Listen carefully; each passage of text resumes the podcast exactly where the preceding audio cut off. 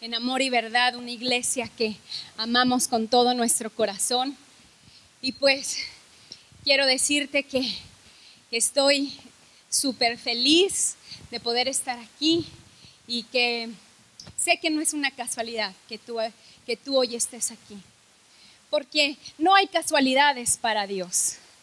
Sé que Él tiene sus planes trazados perfectamente y que si tú hoy estás aquí, Él quiere que escuches esta palabra. Así es que yo quiero que dispongas tu corazón. Y en las mañanas les platicaba que para mí las vacaciones en familia, las vacaciones que paso con, con mi esposo y con mis hijos, se ha convertido uno de los momentos ah, eh, muy especiales para mí en lo particular, porque cada vez que, viene un año y que vamos a tener ah, vacaciones, eh, siento como me acuerdo mucho que cuando era una niña, cuando abría los regalos en Navidad, esa sensación de, que algo iba, que me iban a sorprender con un regalo y abrir ese regalo me, emocionaba mucho. Y, y, esto pasa, me ha pasado con las vacaciones. Siempre que va a haber unas vacaciones, sé que Dios me va a sorprender, que voy a abrir ese regalo y Dios me va a sorprender. Y siempre termino diciendo, estas vacaciones superaron a las del año pasado. Siempre que va a empezar una temporada de vacaciones con mi familia, sé que todo lo que suceda, Dios lo tiene fríamente calculado. Y esa, y esa fe de que nos la vamos a pasar increíble radica en el amor que Dios me, tiene sé que estoy chiple por Dios y sé que Él eh, ha planeado esas vacaciones justo en ese tiempo y en ese lugar porque Él se goza con lo que yo me gozo. Él le gusta eh, estar con nosotros y divertirnos todos. Entonces siempre he empezado las vacaciones con esta actitud. Pase lo que pase, sé que es un plan y un propósito de Dios. Y siempre las personas de mi carácter, yo soy un poco controladora con las cosas, me gusta el perfeccionismo, es parte de mi temperamento. Siempre tengo que estar cediendo a Dios y, decirle, Señor, toma tú el control. Porque algo que me he dado cuenta es que los planes de Dios siempre son mejores que los míos. Y cuando vamos a las vacaciones, digo, nada me va a robar Nada me va a robar, aún hasta los detalles que no esperaba o, los detalles que a veces siento que se salen fuera de nuestro control. Siempre digo, tú estás detrás de esto, Señor. Y siempre Dios nos ha mostrado que Él siempre está detrás de, cada detalle y siempre es para, para bien. Entonces siempre termino diciendo después de las vacaciones, Señor, estas vacaciones superaron a las pasadas. Gracias Dios. Gracias porque sé en mi espíritu siempre sé que lo mejor está por venir. Y meditando en esto, pensaba, ¿qué sería si yo empezara así el año? No solamente unas vacaciones, sino que yo tuviera una actitud así en un comienzo de año. ¿Qué sería mi año? Quiero que me acompañes orando, si gusta cerrar ahí tus ojos. Señor, gracias Padre, gracias por este momento, gracias por esta hora. Te doy la gloria, la honra y la alabanza y te reconozco, Señor, en este lugar. Sé que tú eres el único, Señor, dador de vida. Tú eres el que puede soplar vida en este lugar y despertar corazones. Señor, yo te pido que esta palabra, Señor, que que tú has puesto en mi corazón, Señor. Selle cada vida y cada corazón aquí presente, Jesús. Soy un vaso, Señor, por el cual, Señor, tú, Señor, puedes fluir. Aquí estoy, heme aquí, Señor. Gracias, mi Dios, mi Salvador, por ese privilegio. A ti toda la gloria, la honra y la alabanza. En el nombre de Jesús. Amén. ¿Qué pasaría si todos tuviéramos una expectativa así? Que cuando comienza un año tú sabes que todo lo que va a pasar en el año, nada se va a salir del control de Dios. Y vas a tomar una actitud de descansar en Dios al grado que aún las cosas que para tus ojos son, que no las entiendes, que son irracionales, saber que para Dios nada de lo que sucede se sale de su mano. ¿Qué pasaría si, tomáramos esa actitud? Yo sé que cada, que cada temporada de vacaciones siempre termino diciendo, híjole, hay detalles que de verdad atesoran mi corazón, que me marcan y digo, ¿cómo, ¿cómo van a ser las siguientes? Si estas estuvieron increíbles y superaron a las pasadas, ¿qué viene? Y has escuchado la frase, lo mejor está por venir. Siempre me doy cuenta que en Cristo esta es una realidad. Lo mejor está por venir. En Eclesiastés 3:11 dice, sin embargo, Dios lo hizo todo hermoso para el momento apropiado. Él sembró la eternidad en el corazón humano, pero aún así el ser humano no puede comprender todo el alcance de, lo que Dios ha hecho desde el principio hasta el fin. Dice, todo lo hizo hermoso en el momento apropiado. Si está diciendo todo, quiere decir que nada se sale de su mano, que aún las cosas que sucedieron en nuestra vida este año pasado, Él las tenía fríamente calculadas. Y que todo es hermoso en el momento apropiado. Y dice, Él sembró eternidad en el corazón humano. Dios ha puesto eternidad en el corazón de cada ser humano. Muchas veces luchamos con un sentimiento debe de haber algo más. ¿No te ha pasado que, que, siempre yo lucho con este sentimiento?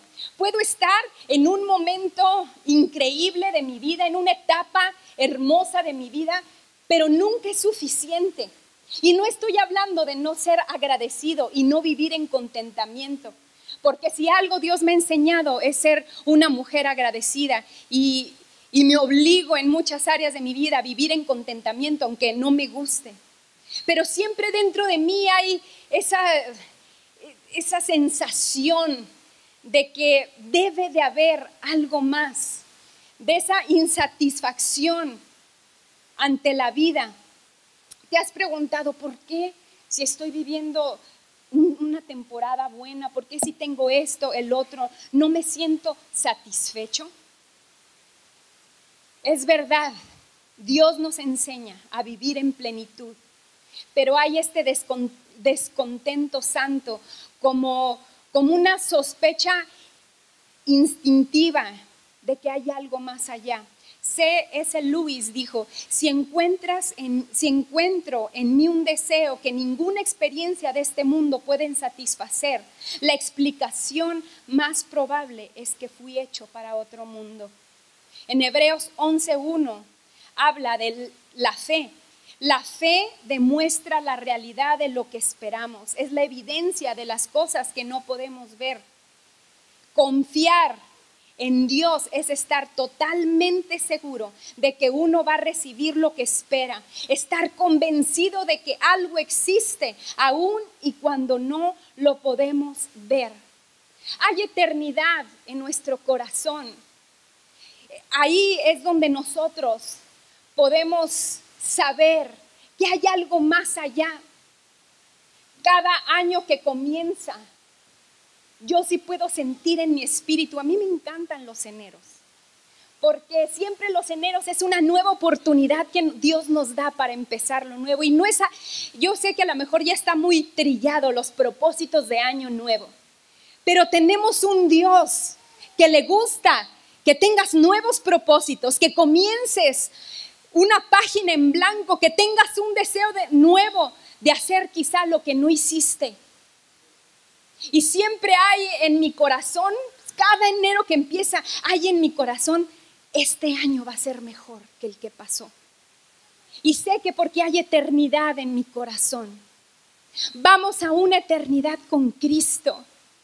Ahí es donde nos vamos a sentir completos, llenos. La palabra dice que es cuando realmente vamos a estar, vamos a ser perfectos. Esa imperfección dentro de nosotros grita por algo mejor. Es por eso que el cristiano está destinado a vivir de gloria en gloria y de victoria en victoria. Porque tenemos una meta, porque tenemos un propósito. Un día vamos a estar con Él en la eternidad. Aquí vemos que la esperanza y la fe van de la mano. Por un lado, Dios ha puesto, ha programado un anhelo de eternidad que nunca nos hará sentir totalmente satisfechos en este mundo. Pero por, otro lado, podemos caminar con tal confianza en esta vida, experimentando una plenitud y disfrutando de la paz que Dios nos puede dar al saber que somos amados. Cada vez que yo voy a tener vacaciones, yo sé que esas vacaciones van a ser un abrazo de Dios, porque radica en el amor que Dios me tiene. Estoy confiada a tal grado porque yo sé que Él quiere que yo sea feliz. Dios quiere que seas feliz. Dios anhela que vivas en plenitud. Dios anhela que vivas en gozo, en paz. Dios te ama y ahí radica mi fe, ahí radica mi esperanza. Es por eso que siempre vivo con esa sospecha de que lo mejor está por venir. Aunque hoy sé que me espera un destino glorioso en la eternidad, también vivo el hoy en plenitud, con la confianza de que Dios tiene mi vida en sus manos. Gracias a Dios por su esperanza. Gracias a Dios porque escuchamos por todos lados situaciones tan dolorosas. Nosotros lo podemos ver a nuestro, alrededor, con nuestros vecinos, nuestra familia, gente cercana a nosotros. Prendes la televisión y, vas a las noticias, cosas terribles están sucediendo en todo el mundo. Qué maravilloso nosotros los seguidores de Cristo. Que Dios tiene una promesa para nosotros, lo mejor está por venir.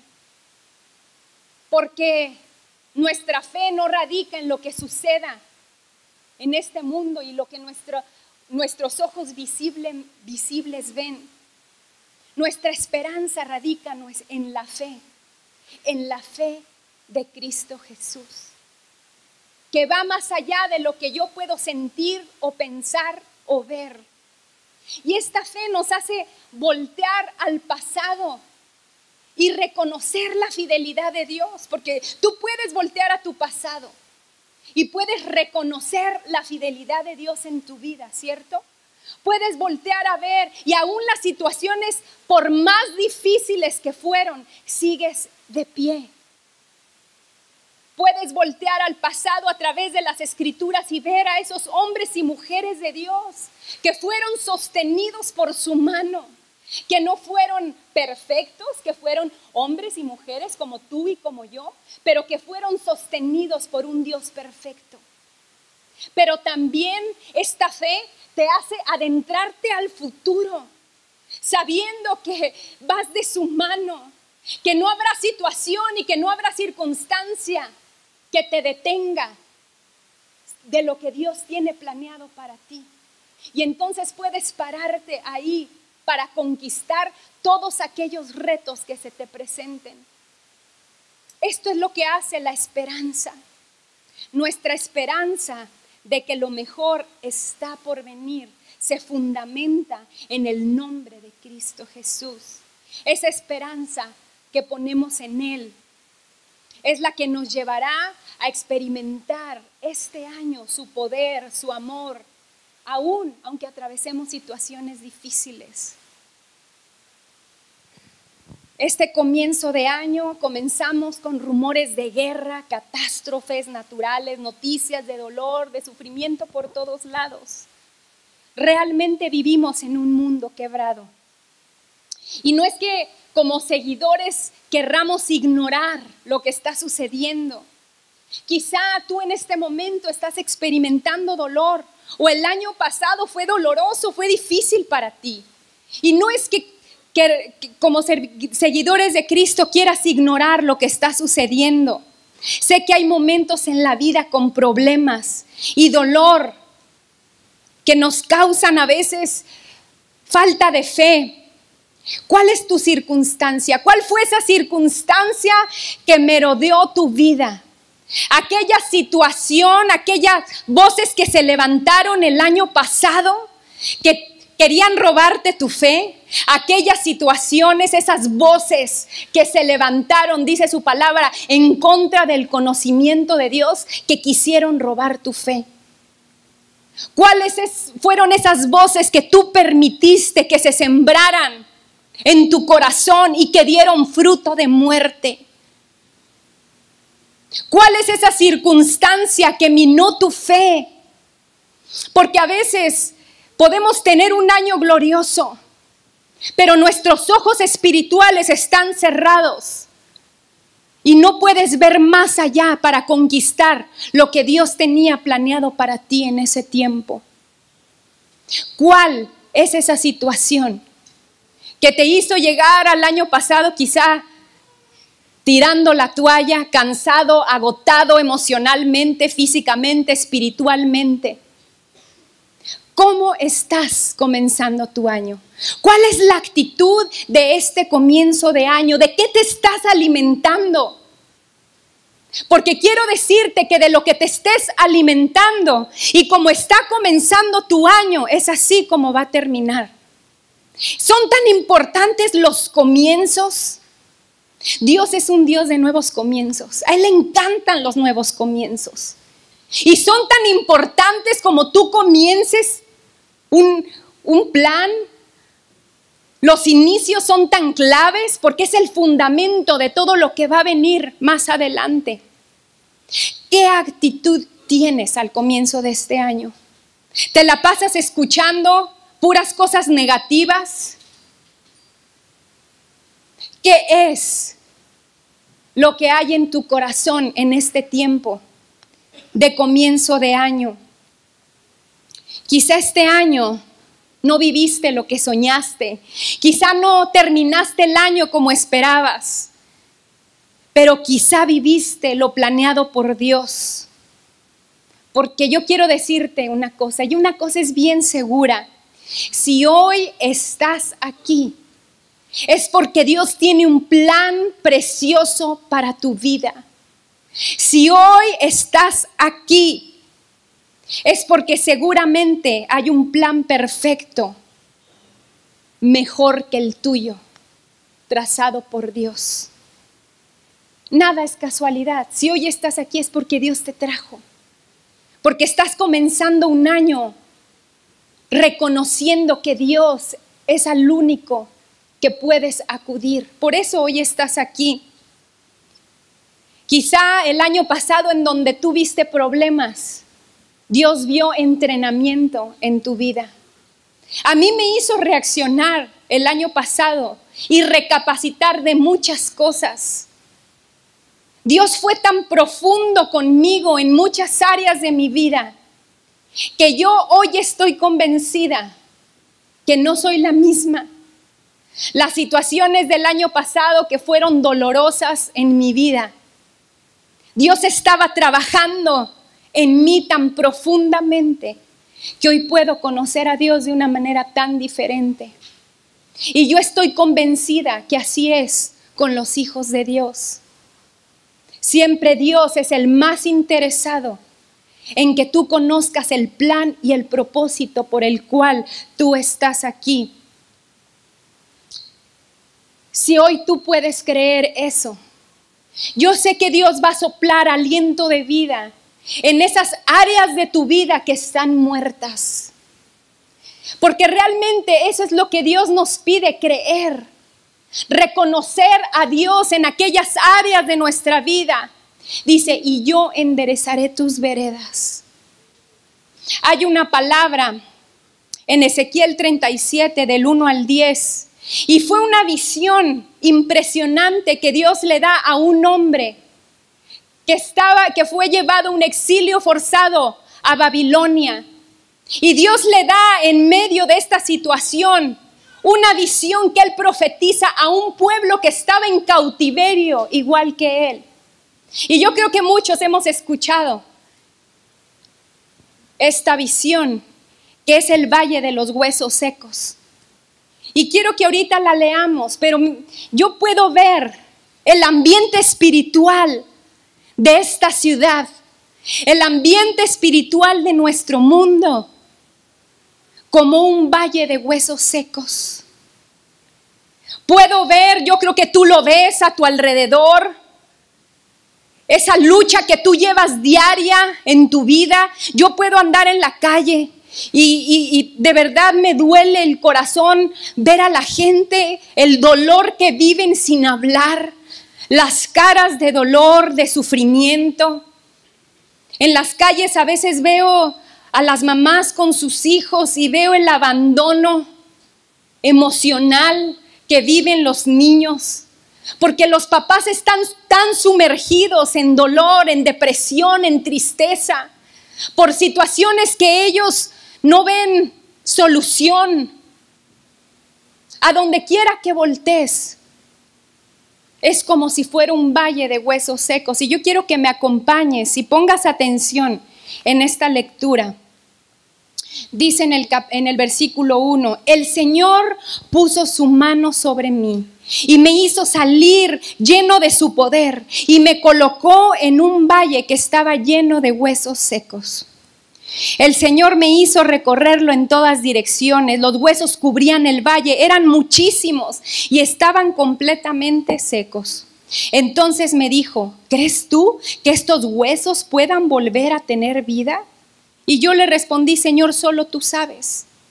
Entonces el Señor me dijo, habla en mi nombre a estos huesos. Diles, huesos secos, escuchen este mensaje del Señor. El Señor les dice, voy a hacer entrar en ustedes aliento de vida para que revivan. Les pondré tendones, los rellenaré de carne, los cubriré de piel y les daré aliento de vida para que vivan. Entonces reconocerán ustedes que yo soy el Señor. Yo les hablé como Él me lo había ordenado y mientras les hablaba oí un ruido, era un terremoto y los huesos comenzaron a juntarse unos con otros. Y vi que sobre ellos aparecían tendones, carne y que se cubrían de piel, pero no tenían aliento de vida. Entonces el Señor me dijo, habla en mi nombre al aliento de vida y dile, así dice el Señor, aliento de vida, vende los cuatro puntos cardinales y da vida a estos cuerpos muertos. Yo hablé en el nombre del Señor como Él me lo ordenó y el aliento de vida vino entre ellos y ellos revivieron y se pusieron de pie. Eran tantos que formaban un ejército inmenso. Me encanta esta lectura porque aquí podemos ver muchas lecciones que Dios nos da. Y la primera me encanta. En el versículo 1 y 2 dice, el Señor me puso su mano sobre mí y me hizo salir lleno de su poder y me colocó en un valle que estaba lleno de huesos. Dios siempre va a tomar la iniciativa. Dios siempre va a tomar la iniciativa en tu situación, en tu circunstancia. Dios va a escuchar tu clamor. Dios siempre está al pendiente de tu dolor. Y Él siempre va a tomar la iniciativa de hacer algo. Me encanta porque siempre Dios orquesta un plan perfecto para que tú y yo voltemos a ver su rostro. Él es el más interesado en soplar vida en tu situación, en aquella situación que tú no le ves pies ni cabeza. Él siempre va a tener la iniciativa. Él tuvo la iniciativa para que hoy tú pudieras llegar a este lugar. Dice su palabra que Él nos atrae con lazos de amor. Es Él quien siempre va a tomar la iniciativa.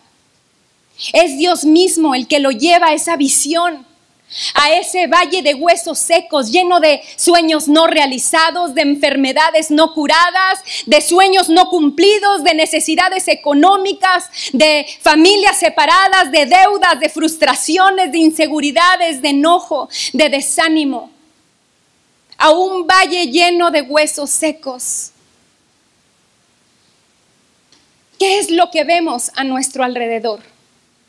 Un valle de huesos secos. Un valle de huesos secos. Pero lo más increíble es que Dios también está ahí en los valles. No importa tu circunstancia, no importa tu situación. Dios está en los momentos más oscuros de tu vida. Dios está en los temores más escondidos de tu ser. Dios está en las vergüenzas más ocultas. Dios está también en los valles. Tenemos un Dios que también es un Dios de valles. No solamente cuando todo va bien, no solamente cuando estoy bien. Dios también baja a esos lugares. Él está al lado del que consume drogas. Él está con el que está en la cárcel. Él está con el enfermo, con el que está dolido, con el que su fe desfallece, el que está solo. Él está con el que se siente aún indigno. El corazón de un Dios de amor es revelado de pasta a pasta. Un Dios que siempre tiene la iniciativa, aún a pesar de nosotros. En el versículo 3 dice, entonces me dijo, ¿crees tú que estos huesos puedan volver a tener vida? ¿Crees tú? Yo quiero hacerte esa pregunta. ¿Crees tú que esa situación que estás viviendo tiene solución? ¿Crees tú que tu matrimonio, que lo ves roto, Dios pueda traer vida en él? ¿Crees tú que tu hijo que está separado de Cristo va a volver a los pies de Jesús? ¿Crees tú que esta situación que se salió fuera de tu control, que te superó, Dios tiene el control de ella, ¿lo crees? Aquí responde, Señor, solo tú sabes. Señor, solo tú sabes. Yo creo que ante esta pregunta los ojos de Ezequiel voltearon a ver lo que estaba a su alrededor había solamente huesos secos. Había cuerpos inertes, muertos. Y cuando estamos viviendo situaciones difíciles es cuando se revela el corazón. Es cierto, ¿no? Cuando estamos viviendo cosas que no nos gustan, situaciones que nos superan, es cuando realmente se revela el corazón. Y muchas veces nos, Dios nos pregunta, ¿crees en mí? ¿Crees en mi poder? ¿Crees que yo soy capaz de cambiar esa situación? ¿De convertir ese lamento en baile? ¿Crees que yo lo pueda hacer? Y podemos decir que sí con nuestras palabras. Pero ¿qué de nuestras actitudes en medio de esas situaciones? ¿Qué es lo que decimos? ¿Qué es lo que mi actitud dice? A veces somos sabios en nuestra propia opinión. No tenemos la fe de decirle a Dios, sí Señor, yo creo que tú lo puedes hacer. Somos sabios en nuestra propia opinión, porque el mundo eso es lo que nos enseña. Eso es lo que enseña el humanismo de hoy en día que está rigiendo nuestra sociedad. Tú puedes. Todo, por todos lados es lo que nos dicen, tú puedes. El yo lo exaltan a un nivel que lo quieren poner o lo ponen en el lugar de Dios. ¿Realmente crees que Dios pueda hacer la diferencia en esa situación? A veces actuamos de una manera negativa ¿Qué es lo que dicen nuestras palabras en medio de una situación así? Porque podemos venir a la iglesia y decir, sí Señor, yo lo creo, pero ¿realmente lo crees? A veces hablamos cosas negativas porque es un ambiente espiritual que nos envuelve. Es un ambiente de muerte, de huesos secos. Es un valle de huesos secos que nos envuelve. ¿Y qué empezamos a hablar? Situaciones negativas. Empezamos a decir, pues es que esta situación, mi matrimonio, mi esposo, culpando a la gente sin hacerte responsable. ¿Qué estamos hablando en esta situación? ¿O aceptamos la soberanía de Dios? Como lo hizo Ezequiel, yo le respondí, solo tú, Señor, lo sabes. Solo tú, Señor, lo sabes. Aceptó la soberanía de Dios y puso la decisión en sus manos. Dejó al sabio de sabios tomar la iniciativa. Señor, que no se haga mi voluntad, sino la tuya. Y muchas veces en estas situaciones que nos superan, van a suceder no estoy diciendo que cuando lo mejor está por venir es que no va a haber situaciones difíciles. Sí va a haber situaciones difíciles. La Biblia lo dice, en el mundo habrá aflicción.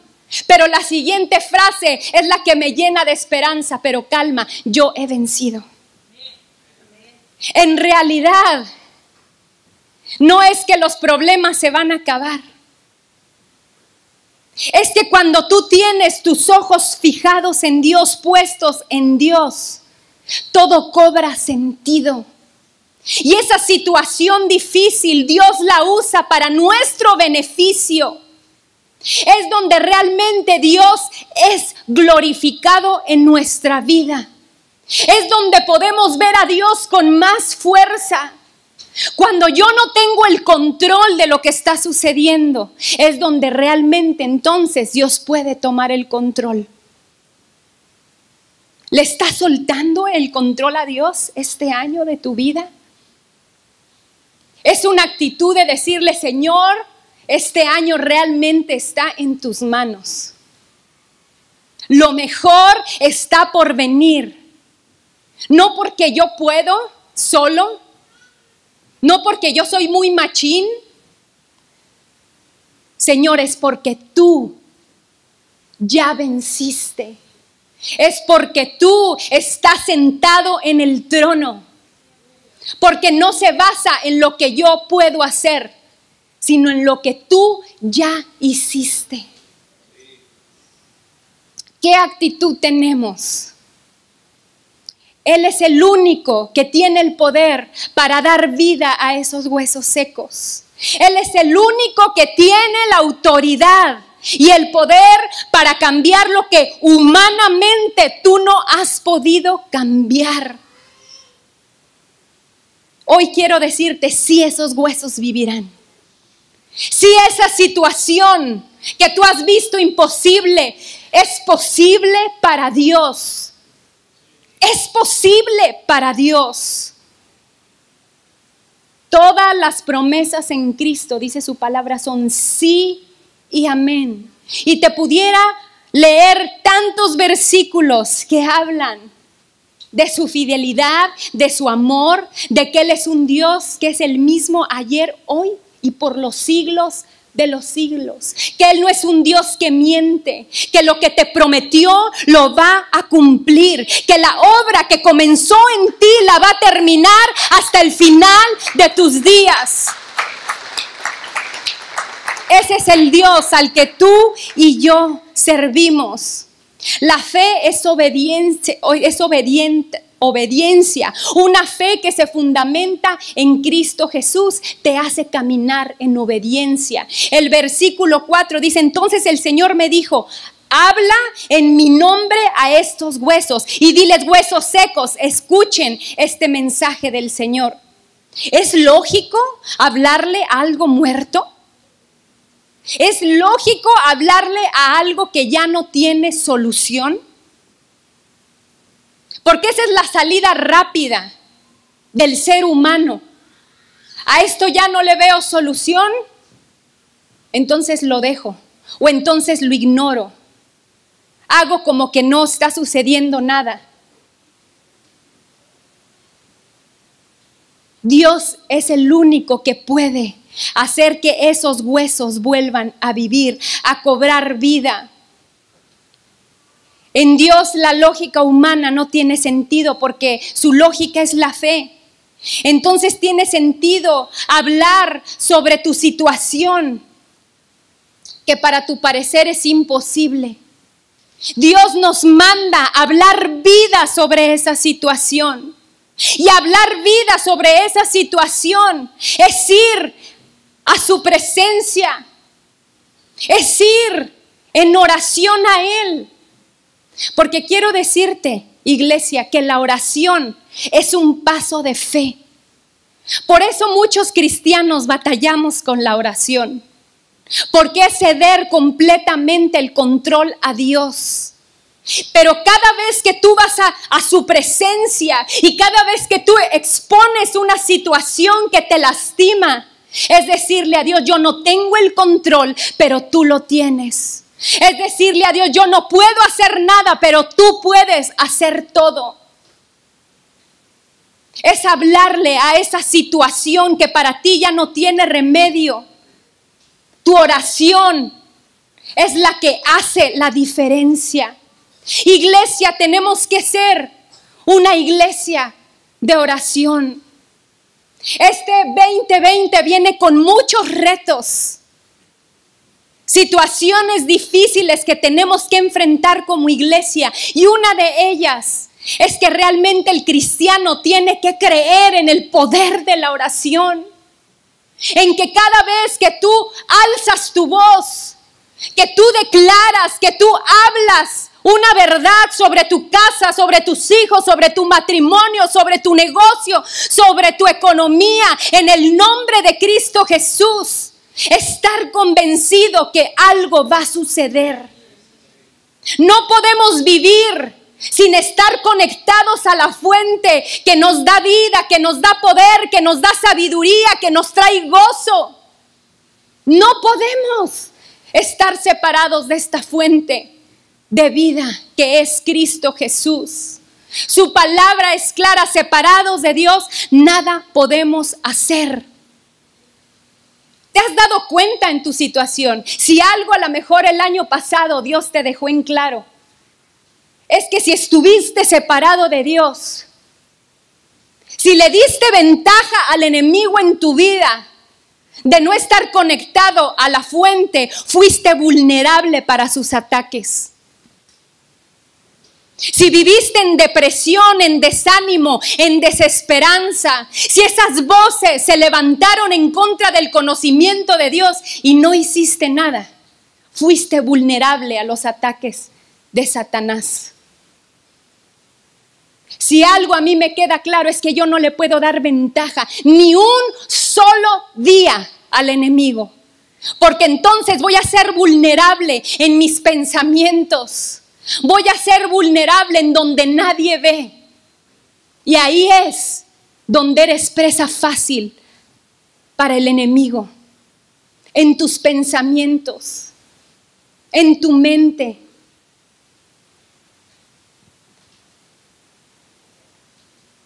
La fe es obediencia. Habla vida a esos huesos secos. Entonces el Señor me dijo, habla en mi nombre a esos huesos. Diles, huesos secos, escuchen este mensaje del Señor.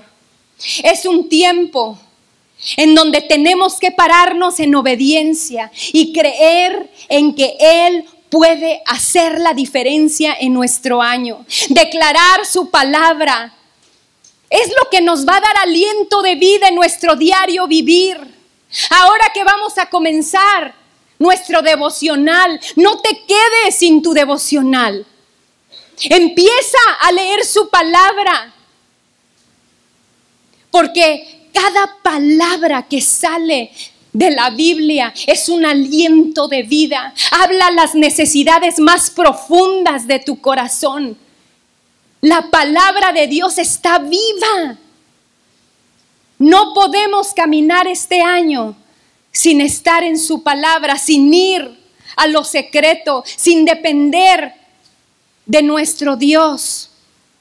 Hay esperanza, porque Él es un Dios de esperanza contra toda esperanza. En medio de tu situación humanamente imposible es donde la gloria de Dios brilla con más fuerza. Porque es ahí donde caminamos contra todo pronóstico, que es donde Dios puede brillar con más fuerza. Porque ahí en esa situación difícil es donde entra a escena tu fe. Es donde entra a escena tu obediencia. Y esa actitud que reconoce a un Dios poderoso es lo que hace que cobre vida esa situación. Es donde, donde entonces tú puedes empezar a experimentar esa esperanza. Ahí es donde la gloria de Dios resplandece con mayor fuerza. Iglesia, levántate, profetiza sobre tu hijo perdido. Profetiza sobre tu matrimonio desquebrajado. Profetiza sobre aquella enfermedad que te dijeron que es incurable. Profetiza sobre esa situación en donde tú has perdido el control. Dios quiere hacerse real. Esa actitud de obediencia es clave. Esa actitud de creer que lo mejor está por venir va a ser clave para lo que viene a tu vida. Es donde realmente dejas obrar a Dios. Porque Él tiene un propósito glorioso para ti, para tu casa, para tu matrimonio, para tus hijos. Realmente Él anhela que vivas en plenitud. Hoy quiero decirte que yo reconozco que fuera de Él no hay nada bueno. Hay dolor. Fuera de Él la vida es imposible. Separados de Él, realmente nada podremos hacer. Es una realidad. Es una realidad. No puedes nada más venir los domingos y alimentarte de una predicación. Lo tienes ahí, en tu habitación. Lo tienes mientras te duchas. Lo tienes cuando vas en el carro. Ahí está su presencia para ti. Es por fe, porque no lo ves, porque no lo sientes. Pero es creer que realmente Él es el único que hace la diferencia en tu vida. Y entonces cuando empiezas a caminar en esta fe obediente, empiezas a abrir esas puertas sobrenaturales que nada ni nadie podrá cerrar en tu vida. ¿Cómo están tus ojos? ¿Dónde has fijado tu mirada? ¿Están viendo el valle de huesos secos nada más? Levanta tu mirada. Levanta tu mirada al cielo y reconoce a tu creador. Cuando das pasos de fe obediente, abres esa puerta a lo sobrenatural. Y ahí es donde vas a reconocer a tu Dios. Ahí es donde vas a escuchar esas promesas que Dios ha reservado para ti.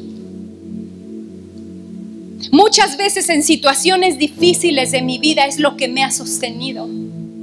Esas promesas que Dios me dio en lo oculto. Esas promesas que Dios me dio mientras escudriñaba su palabra. Esas promesas que yo solamente Él y yo sabíamos que venían de su corazón porque habló directamente a mi vida. Es lo que me ha sostenido en momentos cruciales de mi vida. Ahí en lo oculto vas a reconocer la voz de Dios. Él tiene promesas maravillosas para ti este año. Maravillosas para ti en lo personal. Cosas ocultas que tú no conoces. Las tiene para ti. Búscalas. Adéntrate en el futuro, conquistando, arrebatando estas promesas que son tuyas y que nada ni nadie te puede quitar más que tú. porque el enemigo está vencido. Eres tú el que le da el poder, eres tú el que le da la entrada. Es tiempo que empieces a caminar en esta fe obediente. El Señor le dice, voy a hacer entrar en ustedes aliento de vida para que revivan. Les pondré tendones, los rellenaré de carne, los cubriré de piel y les daré aliento de vida para que revivan. Entonces reconocerán ustedes que yo soy el Señor. Yo les hablé como Él me lo había ordenado y mientras le hablaba oí un ruido. Era un terremoto y los huesos comenzaron a juntarse unos con otros. Y vi que sobre ellos aparecían tendones, carnes y se cubrían de piel, pero no tenían vida. No hay nada, iglesia, que esté por encima del soberano nombre del Señor Jesús. No hay circunstancia que esté por encima de nuestro Creador que está sentado en el trono. Y es a través del poder del Espíritu Santo quien puede soplar aliento de vida sobre esa situación, sobre esa, sobre esa vida que, que la ves que ya no tiene sentido. Entonces el Señor me dijo, habla en mi nombre, aliento de vida. Y dile, así dice el Señor, aliento de vida. Vende los cuatro puntos cardinales y da vida a estos cuerpos muertos. Yo hablé en el nombre del Señor, como Él me lo ordenó. Y el aliento de vida vino y entró en ellos y ellos revivieron y se pusieron de pie. Eran tantos que formaban un ejército inmenso. No importa lo que digan las noticias. El futuro de la iglesia es glorioso. Realmente lo mejor está por venir. Él ha estado preparándote él ha estado preparando un ejército inmenso en donde su luz tiene que brillar. Realmente Él quiere soplar vida sobre ti. Y es el poder del Espíritu Santo quien trae vida. La tercera persona de la Trinidad. Y no es la tercera persona porque sea menos importante. El Espíritu Santo tiene un carácter particular. Quizá es por orden de aparición. Dios fue revelado en el Antiguo Testamento. Jesús en el Nuevo y cuando Él ascendió al cielo.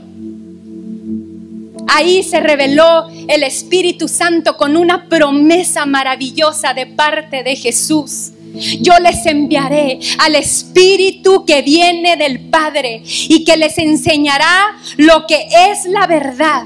El Espíritu los ayudará y les hablará bien de mí. Él es el que revela a Jesús. El Espíritu Santo es el que revela el corazón del Padre. El Espíritu Santo es el que nos da el poder, la fuerza para poder vivir, para poder superar cualquier tormenta. El Espíritu Santo, nuestro consolador, nuestro aliado, es el que puede hacer capaz que una iglesia se levante en medio de un mundo quebrado, hacer la diferencia Está en nuestras manos, iglesia, no en las manos del gobierno. Está en nuestras manos hacer la diferencia, pero sin la fuerza del Espíritu Santo, sin buscar su rostro, sin buscar en su presencia, nada podremos hacer. Tenemos que hacer la diferencia Más adelante vemos la promesa cumplida en el Pentecostés. El día de la fiesta del Pentecostés, los seguidores de Jesús estaban reunidos en un mismo lugar. De pronto oyeron un ruido muy fuerte que venía del cielo, parecía el estruendo de una tormenta y retumbó todo el salón. Luego vieron que algo parecido a llamas de fuego se colocaba sobre cada uno de ellos. Fue así como el Espíritu Santo los llenó de poder a todos ellos y enseguida empezaron a hablar en otros idiomas. Cada uno hablaba según lo que el Espíritu Santo les indicaba. Quiero leer lo que me gustó una publicación que tenía César Soltero ahí en su en su ah, Facebook, lo quiero citar tal cual, dice, quiero Ah, y no se trata de milagros extravagantes, sino de darnos la capacidad de hacer lo que no éramos capaces. Aún en medio de nuestra imperfección, amar a Dios, voltear el rostro hacia Él, parecernos cada vez más a Cristo. En general, la obra del Espíritu Santo la mayoría de las veces no es tan mística como solemos representarla. Se traduce en pequeñas acciones diarias que tomamos impulsados por ese poder que Jesús nos prometió. Me encanta ver aquí cuando el Espíritu Santo llena ese lugar. Dice que empezaron a hablar en otros idiomas. Algunos, dice, somos judíos de nacimiento y otros nos, y otros nos hemos convertido en la religión judía. Es increíble que los oigamos hablar en nuestro propio idioma de las maravillas de Dios.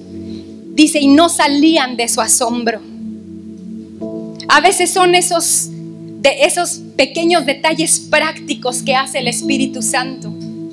Que puedes hablar en el mismo idioma para que otros te escuchen de las maravillas de Dios Estamos, iglesia, hablando el idioma de este mundo. ¿Pueden escuchar las maravillas de Dios por medio de ti? Estás hablando un idioma que pueden entenderte. Estás amando a tu prójimo, a tu amigo, al que no tiene a Cristo está escuchando de las maravillas de Dios por medio de ti? ¿A cuántos has traído a la iglesia? ¿Has invitado al que está sufriendo, a tu vecina que necesita de Cristo? ¿Están escuchando las maravillas de Dios en tu vida?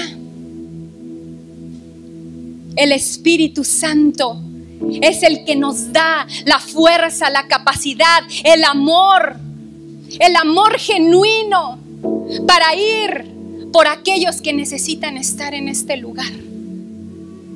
Es Él el que hace la diferencia en la iglesia.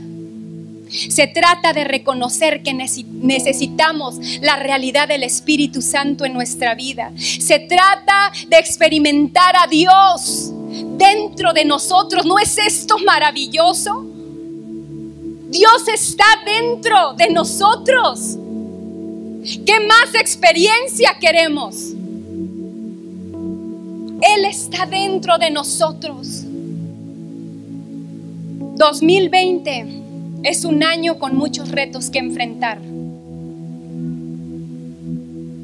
Pero el Espíritu Santo es el único que puede hacer la diferencia para enfrentar tentaciones, ataques. Es el único que nos puede dar el poder para ser las esposas que necesitamos ser, que nuestros esposos necesitan. Él es la fuerza para ser los esposos que necesitan ser como cabezas de hogar, que tienen que dirigir con sabiduría y amor. Él es el que te puede dar y te quiere dar el poder para llevarlo a cabo.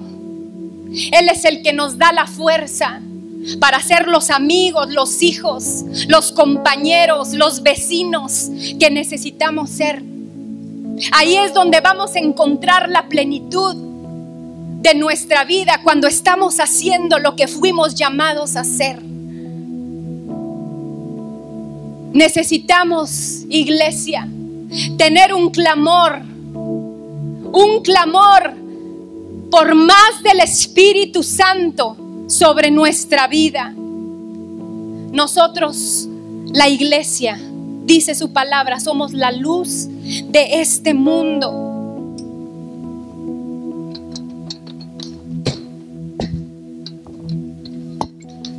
Somos la luz de este mundo. Y no podemos tenerla escondida en un cajón, dice su palabra. Tenemos que sacarla. Porque esta luz es la que inunda las tinieblas. Ustedes, dice su palabra, son la luz de este mundo. Una ciudad en lo alto de un cerro no puede esconderse. Ni se enciende una lámpara ponerla para ponerla por debajo de un cajón antes bien. Se la pone en lo alto para que alumbre a todos los que están en la casa. Iglesia, nuestra luz no es una luz propia. Nuestra luz viene del Espíritu Santo. Y cuando el Espíritu Santo mora en una vida, no hay tinieblas que prevalezcan. Alumbra toda una casa. No hay situación que esta luz, no hay situación que esta luz pueda apagar. Nosotros somos la luz de este mundo. Iglesia, nosotros somos la luz de este mundo. Le pertenecemos a Dios y el Espíritu Santo es el sello de que somos suyos, de que somos sus hijos, de que Él nos ha comprado. Lo dejó para ti y para mí mientras Él nos llama a su gloria eterna. No estamos solos en esta lucha. Realmente la fuerza del Espíritu Santo es tan real que trae felicidad, que trae plenitud, que trae vida. Le voy a pedir al grupo de alabanza si pasa. Yo quiero que te pongas de pie ahí en tu lugar.